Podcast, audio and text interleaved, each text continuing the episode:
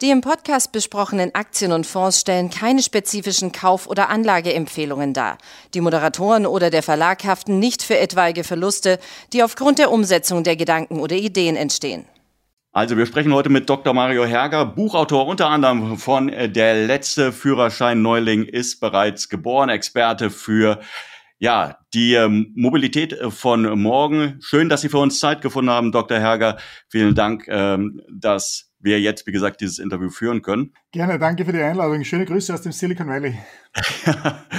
Eine Frage. Ähm, wir, wir, kennen uns ja von vor zwei Jahren. Ich weiß nicht, ob Sie sich noch erinnern. Sie waren auf dem Aktionärstag von der Aktionär. Und da haben Sie einen Vortrag gehalten. Und da ging es ja genau darum, der letzte Führerschein-Neuling ist bereits geboren. Und ähm, innerhalb dieses Vortrags hatten Sie verschiedene Videos mit dabei, wo Sie gezeigt haben, wie momentan der Stand der Dinge ist. Das sind beispielsweise von Waymo also von der Tochter von äh, Alphabet, sind autonom fahrende Autos äh, durch die Straßen gesteuert. Wenn ich jetzt mein persönliches Gefühl sagen müsste, ich komme ja hier vom Dorf mehr oder weniger, ähm, was hat sich denn da getan? Hat sich überhaupt was getan oder ist die Zeit seitdem stillgestanden? Die Zeit ist nicht stillgestanden. Die ähm, Entwicklungen sind massiv weitergegangen, auch wenn man vielleicht jetzt nicht so viel mitkriegt, weil viele der Dinge ja passieren ja, in der Software, also in eigentlich etwas Unsichtbaren, sind sehr viele kleine Details, die passieren. Ja, es ist richtig. Wir haben hier speziell in Kalifornien aktuell von der kalifornischen Verkehrsbehörde um die 56 Unternehmen, die eine Testlizenz haben, um autonome Fahrzeuge auf allen öffentlichen Straßen zu testen. Das ist ein bisschen weniger als noch vor zwei Jahren. Mittlerweile kam es zu äh, Mergern und äh, Zusammenschlüssen von Unternehmen. Äh, ganz kurz äh, vor, vor einigen Tagen wurde Voyage, ein Robotaxi Entwicklungsfirma von General Motors gekauft. Äh, das heißt, da, da sieht man, dass einiges los ist. Was, äh, woran erkennt man die Weiterentwicklung? Wir haben hier an die 800 autonome Testfahrzeuge, die herumfahren. Und in Kalifornien müssen diese Hersteller jedes Jahr berichten, wie viele Kilometer sie gefahren sind, mit wie vielen Autos und wie viele sogenannte Disengagement es gab. Und ein Disengagement ist als etwas beschrieben, wo ein Sicherheitsfahrer, der vorgeschrieben ist, äh, übernehmen muss, also eingreifen muss, wenn das Auto nicht mehr weiter weiß oder einen Fehler macht. Ja.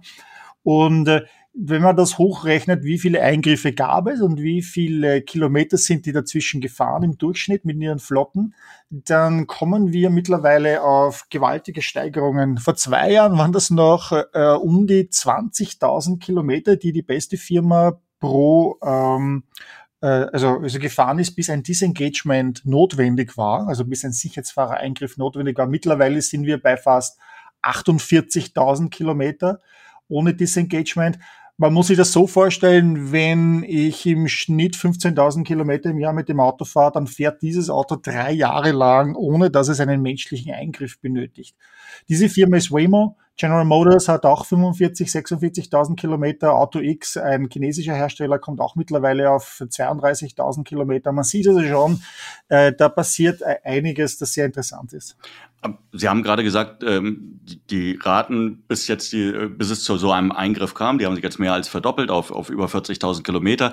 Aber bevor ich in ein Auto steige und ein, einem Auto vertraue, das mich durch die Gegend fährt, ähm, wo liegt da die Grenze, bevor dann auch die Regierungen sagen, okay, jetzt kann man das als autonomes Fahren äh, werten und jetzt könnt ihr da auch wirklich risikolos reingehen, weil ich denke, selbst bei 60, 70.000 Kilometern die Wahrscheinlichkeit oder die Gefahr, das Risiko, dass es mich dann trotzdem trifft und ich nicht eingreifen kann, weil ich vielleicht gerade auf dem Rücksitz sitze und gar nicht in der Lage bin einzugreifen.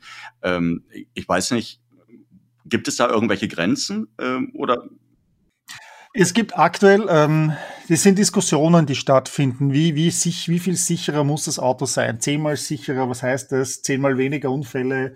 Oder sollten wir das Auto schon einsetzen, wenn es zehn Prozent weniger Unfälle macht? Weil damit in Deutschland beispielsweise hätten wir schon 300 Menschenleben im Jahr gerettet, ja, äh, wenn, wenn solche Autos da sind.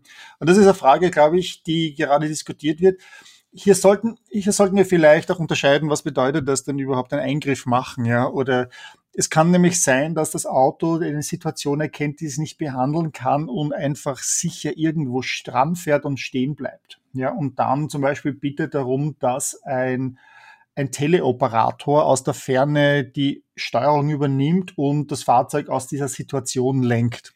Das könnte man sich vorstellen. Ja. Und damit würde es bedeuten, dass das Fahrzeug, sagen wir, 98 Prozent der Zeit ohne Fahrer fährt, also zehn Stunden lang fahren kann und dann 15 Minuten am Tag kommt eine Situation, die neu ist oder die zu schwierig ist und dann übernimmt ein Remote-Operator.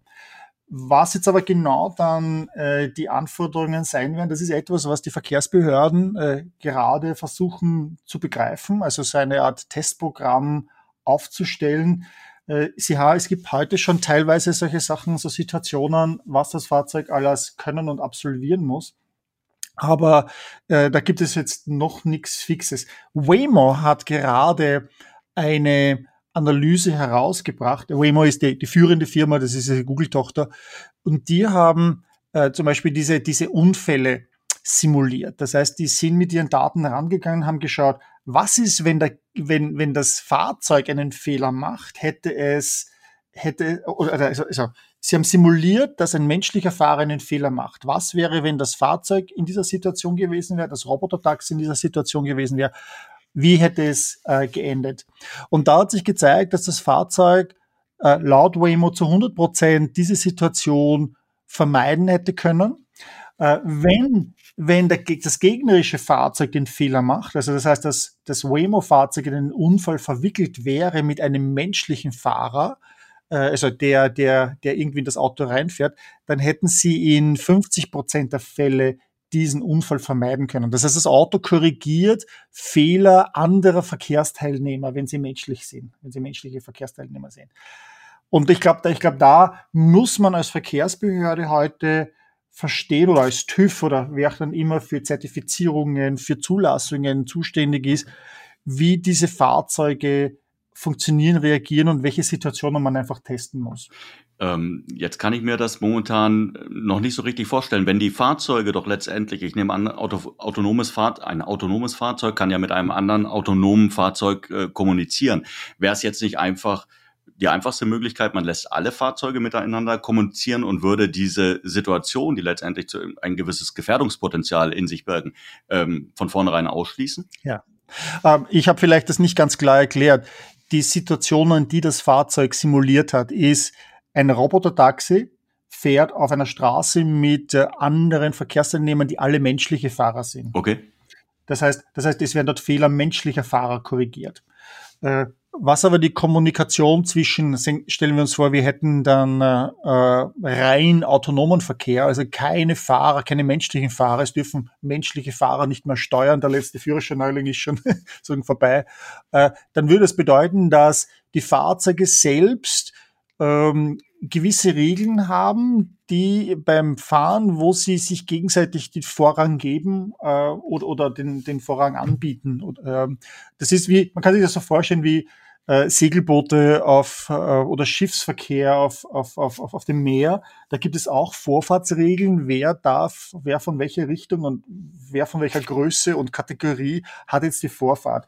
Und das kann man sich hier genauso vorstellen, dass man bei Verkehrskreuzungen, also Ampeln, die es gar nicht mehr gibt, weil die gibt es ja nur für Menschen eigentlich. Eine, eine, ein, ein, autonomes Auto braucht eine Ampel nicht mehr, braucht auch kein Straßenschild, äh, dass die erkennen, dass andere Fahrzeuge kommen und können sich entsprechend den Regeln äh, einkoordinieren, sodass sie dann langsamer auf die Kreuzung zukommen, während das andere Auto die, die Geschwindigkeit beibehält und sich so, so vernetzen und, und durch die Kreuzung gehen. Kommunizieren selber ist immer ein Problem. Äh, ich glaube, das ist in, in, in, in, speziell in Europa ist das etwas, wo man meint, autonome Autos könnten ohne direkte Kommunikation miteinander nicht äh, existieren oder nicht äh, im Verkehr verkehrstüchtig sein. Das stimmt ja nicht. Wir haben hier 800 Testfahrzeuge allein in Kalifornien die haben, die sind nicht miteinander vernetzt, weil es keine Verkehrsinfrastruktur dafür gibt, weil es keine Standards gibt, weil es kein 5G-Breitbandnetzwerk gibt. Äh, das heißt, die Fahrzeuge werden unabhängig von einer solchen Vehicle-to-Vehicle, also Fahrzeug-zu-Fahrzeug-Verbindung entwickelt und macht auch Sinn, weil äh, so eine, so eine Kommunikation auch ein Einfallstor ist für Cyberattacken. Das ist ein möglicher Eingriffspunkt Und je weniger Eingriffspunkte man hat, desto sicherer ist natürlich auch ein Auto gefeit vor solchen Cyberattacken. Ähm, welches System wird sich dann letztendlich du, äh, durchsetzen? Wir reden ja jetzt mehr oder weniger bei vollautonomem ähm, Fahrbetrieb, das ist Level 5. Ähm, es gibt zwei Systeme, mehr oder weniger. Ich glaube, der Großteil der Branche, der setzt eigentlich auf das äh, lasergestützte System und Tesla mhm. sagt, nein, äh, Radar reicht völlig aus. Ähm, gibt es da irgendwelche Tendenzen ähm, in die eine oder andere Richtung, die jetzt über den Status quo hinausgehen? Es gibt, es gibt mehrere Sensormodalitäten, die verwendet werden. Also das sind Infrarot, äh, also, Ultraschall, Blödsinn, Ultraschall, äh, Radar, Kamerasysteme und äh, LiDAR, diese lasergestützten ja. Systeme. Ja. Jede, jede Modalität hat einen anderen Vorteil oder Nachteil. Äh, Kameras sind äh, sind äh, Dinge, die heute beispielsweise im Tesla acht Stück bereits drinnen sind. Ein Waymo-Fahrzeug hat, äh, das ja noch nicht serienreif ist oder noch nicht in Serienreife herausgebracht wird, hat 29 Kameras. Die LiDAR-Systeme sind so Systeme, die so ein 3D-Abbild machen von der Welt. Ähm, die können aber noch nicht so weit sehen, wie es bei höheren Geschwindigkeiten notwendig ist. Die sehen ein paar 100 Meter, 3, 4, 500 Meter. Das reicht äh, auf zum Beispiel Autobahnfahrten bei hoher Geschwindigkeit nicht wirklich aus. Ja, das geht bis 100 kmh, kann man das verwenden. Äh, eine Kamera kann im Nebel nicht sehen, ein LiDAR-System oder ein Radarsystem kann im Nebel sehen. Ja. Ähm, und die dreidimensionale Abbildung ist noch einmal ein, ein weiteres Problem. So, jetzt gibt es zwei Philosophien. Ja. Die meisten sagen, wir verwenden so viele Modalitäten wie möglich, also LiDAR, Kameras, äh, Radar. Das sind die wichtigsten drei Modalitäten und damit bilden wir das ab. Das ist also Waymo und General Motors Cruise und Auto X und alle anderen. Und dann gibt es welche wie Tesla, die sagen, leider ist eine Krücke, die verwenden wir nicht, es reichen Kameras und Radar aus. Und äh, dazu muss man sagen, das ist ein Wettrennen eigentlich dieser zwei Philosophien. Äh, es geht nämlich darum, schafft es Tesla mit äh, verbesserten Software-Algorithmen äh, aus Kameras, also Stereo-Kameras, eine 3D-Um Umgebung zu ermitteln. Musk sagt ja. Kann, können die das schneller machen, ja, als beispielsweise jetzt, dass die LiDARs, die noch sehr, sehr teuer sind, dass die LiDARs billiger werden, ja. Und da gibt es die Frage, wer ist, wer ist rascher? Ist, sind die LiDARs rascher billiger und ist es dann wurscht, ob sie, ob wie viel ich da drauf klatsche auf ein Auto oder ist das kameragestützte System, sind die Algorithmen rasch besser, als die LiDARs billiger werden. Äh, kurzfristig gesehen äh, sind LiDARs wahrscheinlich etwas, was man brauchen wird. Langfristig, äh, mittellang, langfristig hat sich immer gezeigt, dass am Ende des Tages äh, Algorithmen äh, so gut werden, dass äh, Hardware damit ersetzt werden kann. Okay, jetzt haben wir auf der einen Seite das autonome Fahren, wir haben auf der anderen Seite die Elektromobilität. Ist das ja. eine Bedingung für die Durchsetzung des anderen, also für eine flächendeckende Durchsetzung des anderen? Brauchen wir die Elektromobilität, damit wir am Ende sagen können, es gibt auch autonomes Fahren flächendeckend? Also brauchen tun wir die Elektromobilität für autonome Autos nicht. Tatsächlich sind die meisten Testfahrzeuge heute äh, Verbrennungskraftfahrzeuge oder Hybride. Es gibt einige wenige, wie zum Beispiel General Motors Cruise, die auf eine rein elektrische Flotte setzen. Also General Motors verwendet den Chevrolet Bolt. Das ist also der, das, das Fahrzeug, das in Deutschland als, als uh, Opel Ampera verkauft wird. Ähm, also dieselbe Basis, selbe, selbe, selbe Typ. Uh, aber es gibt, es gibt einige Vorteile, die, ähm, die ein Elektroauto hier bietet. Nämlich ein Elektroauto ist feiner ansteuerbar durch die, durch die Hardware, durch den, durch den Driver, durch den elektronischen autonomen Driver als ein autonomes Fahrzeug. Und äh, gerade diese ganzen, man muss sich das vorstellen, es gibt eine ganze Reihe von Sensoren, von ähm, Computerchips, von KI-Chips, die in dem Auto sind, um die Steuerung des Fahrzeugs zu übernehmen und diese ganzen Datenmengen abzuarbeiten, dass ein Elektroauto an der Stelle einfach besser vorbereitet ist, die, die Stromversorgung dafür zu machen. Also die meisten äh, Testfahrzeuge, die wir heute auf den Straßen haben, die Verbrennungskraftfahrzeuge oder Hybride sind, mussten Erweiterungen einbauen, damit sie zusätzliche Batterien und Strom haben, um die Versorgung des, des Systems, also des Elektroniksystems für diese, für diese autonomen Driver bereitzustellen.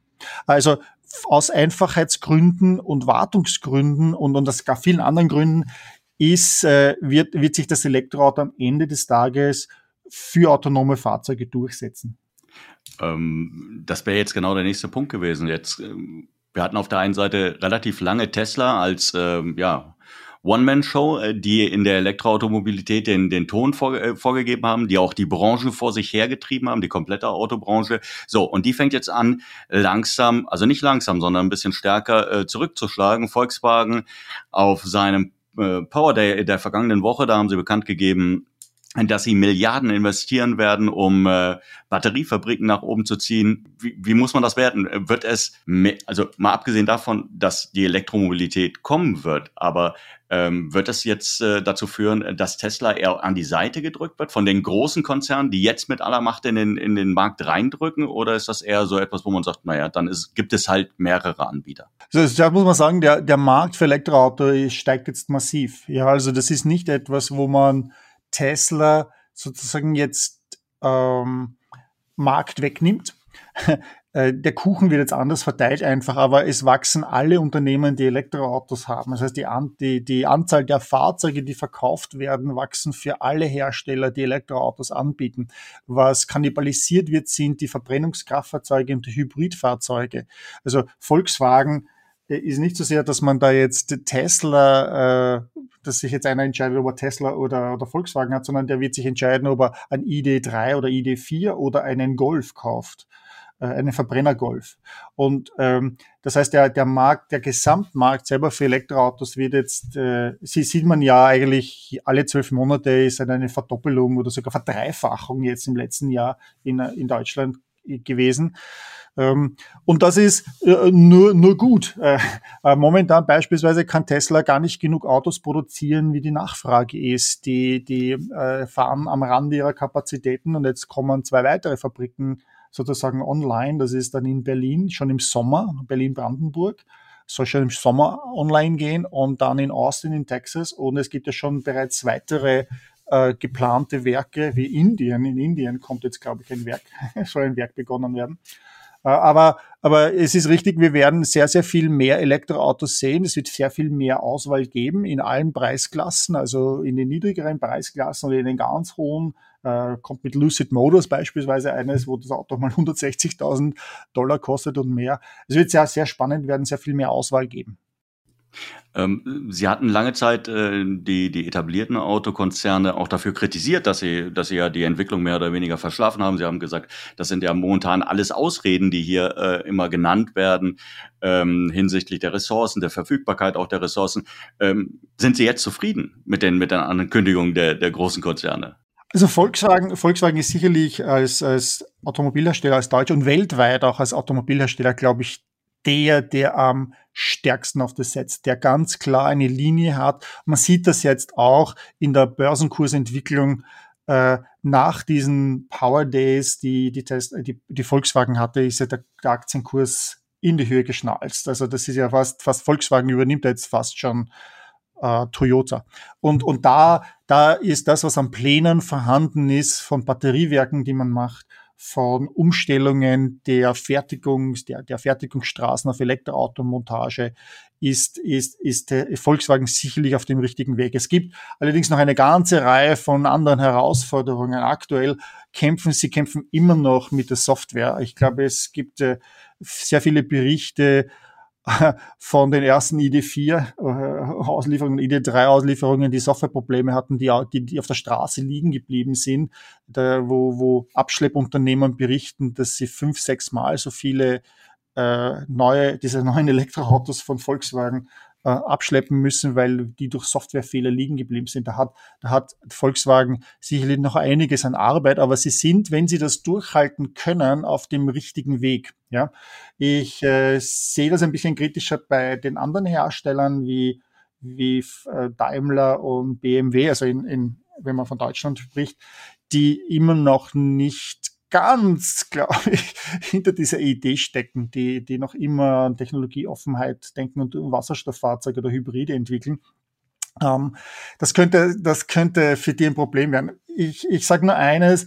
Ich meine, wir sind jetzt, das Model S gibt es seit 2012, äh, wurde es zum ersten Mal ausgeliefert. Das heißt, acht Jahre später gibt es die ersten äh, wirklich jetzt äh, Elektrofahrzeuge anderer großer Hersteller, die in die in den Leistungsbereich kommen, ja, Porsche äh, mit den Taycan, äh, äh, Audi hat den, hat den e-tron, ja, aber Elektroautos ist das eine es gibt eine ganze Reihe von anderen Dingen, die gemacht werden müssen, wie zum Beispiel Ladestationsnetzwerk. Selbst das Electrify America Netzwerk, das von Volkswagen gemacht wird, spielt nicht sauber mit den Volkswagen ID3. Ja, ich muss mehrere Schritte durchgehen und dann funktioniert es doch nicht, bis ich laden kann und ob ich laden kann. Äh, es geht um Software-Updates, die Over-the-Air-Updates funktionieren überhaupt noch nicht. Da muss man nach wie vor in der Garage fahren. Und das sind alles so kleine Elemente, die sein äh, Auto noch viel attraktiver machen können, wenn man das einmal hat. Und da ist noch eine große Lernkurve da. Man merkt also, man merkt also, dass, wo man sich halt lustig gemacht über Tesla, dass sie durch die Produktionshülle ja, ja. Äh, äh, Hölle gehen. Ja, Hölle, sorry, die Hölle gehen, dass, dass jetzt genau Volkswagen durch die Produktionshölle und Audi durch die Produktionshölle gehen, äh, weil eben genau diese Kleinigkeiten Tesla äh, schon vor einigen Jahren jetzt erlebt hat. Sie, Sie haben gerade angesprochen, äh, Daimler und Wasserstoff und äh, dass die es offensichtlich noch nicht so ganz äh, ernst meinen. Aber was ist verkehrt an Wasserstoff?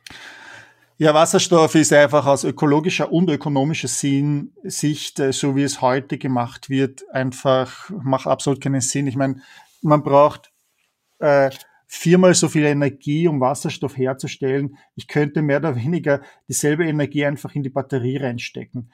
Äh, die Art, wie Wasserstoff heute hergestellt wird, ist, wie gesagt, das ist dieser braune Wasserstoff, das ist ja kein grüner Wasserstoff, der durch Elektrolyse äh, erzeugt wird, sondern der wird erst wieder aus, aus fossilen Brennstoffen erzeugt. Ja, da wird Wasserstoff auch von, von Kohlenstoffketten abgespalten.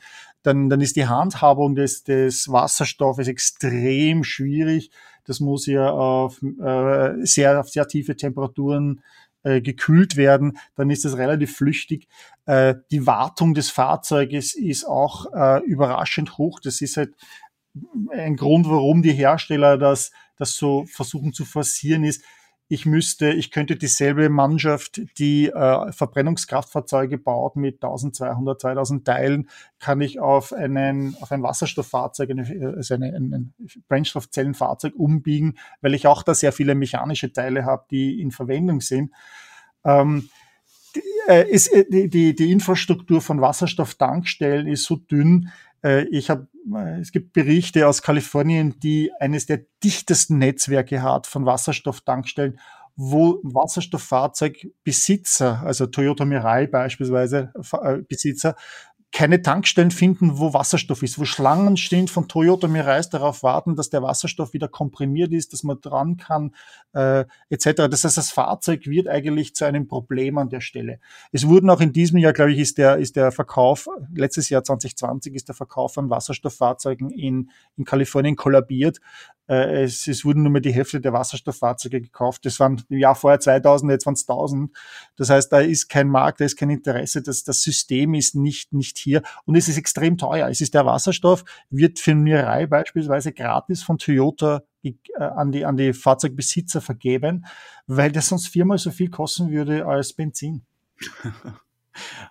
Gut, aber es auf der anderen Seite hat das ja auch mit dem politischen Willen zu tun, weil man muss ja ganz klar sagen, äh, elekt die Elektromobilität, das war ja auch nicht immer der Traum der Automobilindustrie, aber irgendwann war der politische Wille da und dann wurde das durchgesetzt und dann wurde es subventioniert und dann gab es plötzlich auch eine Infrastruktur und die Leute haben angefangen, diese Technologie zu adaptieren. Also ich meine, das könnte mit Wasserstoff genauso passieren. Das, das ist schon richtig. Äh, man könnte da rangehen und jetzt groß Wasserstoffnetzwerke ausbauen, zum Beispiel Ladestationen und eine Infrastruktur.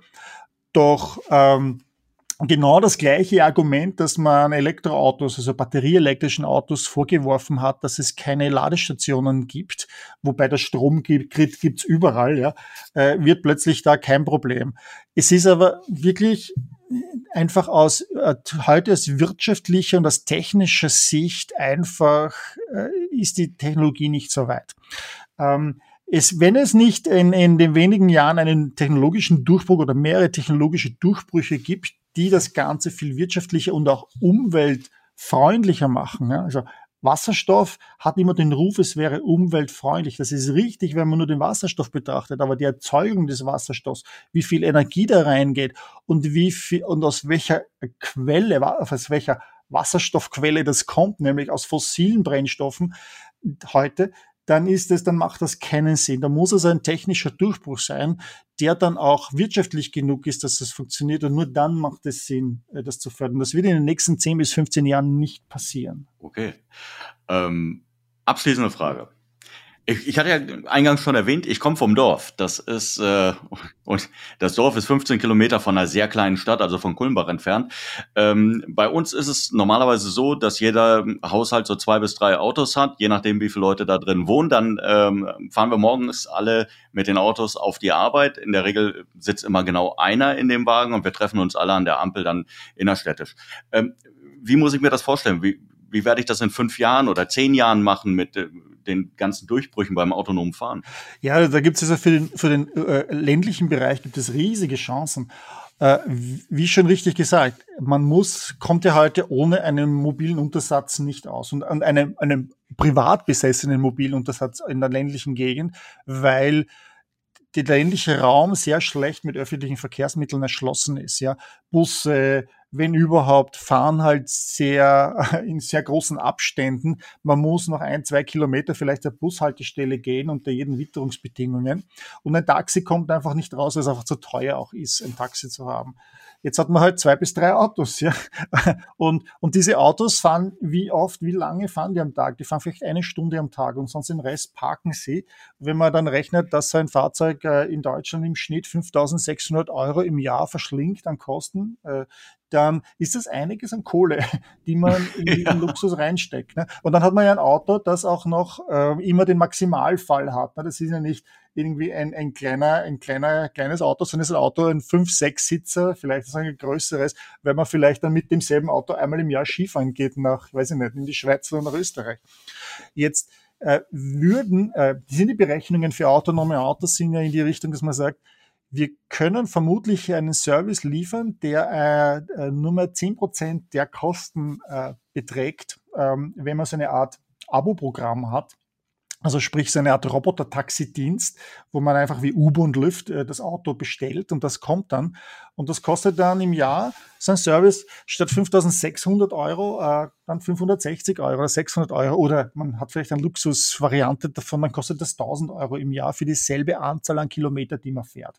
Und man hat die Wahl, dass ich äh, mir einen Einsitzer einmal bestelle oder einen Zweisitzer, äh, weil ich einfach selber alleine fahre mit meiner Handtasche und meinem Laptop oder ich äh, muss einmal Möbel abholen von irgendwo und dann habe ich einen Siemsitzer oder mit einer Ladefläche und, und habe viel mehr Flexibilität.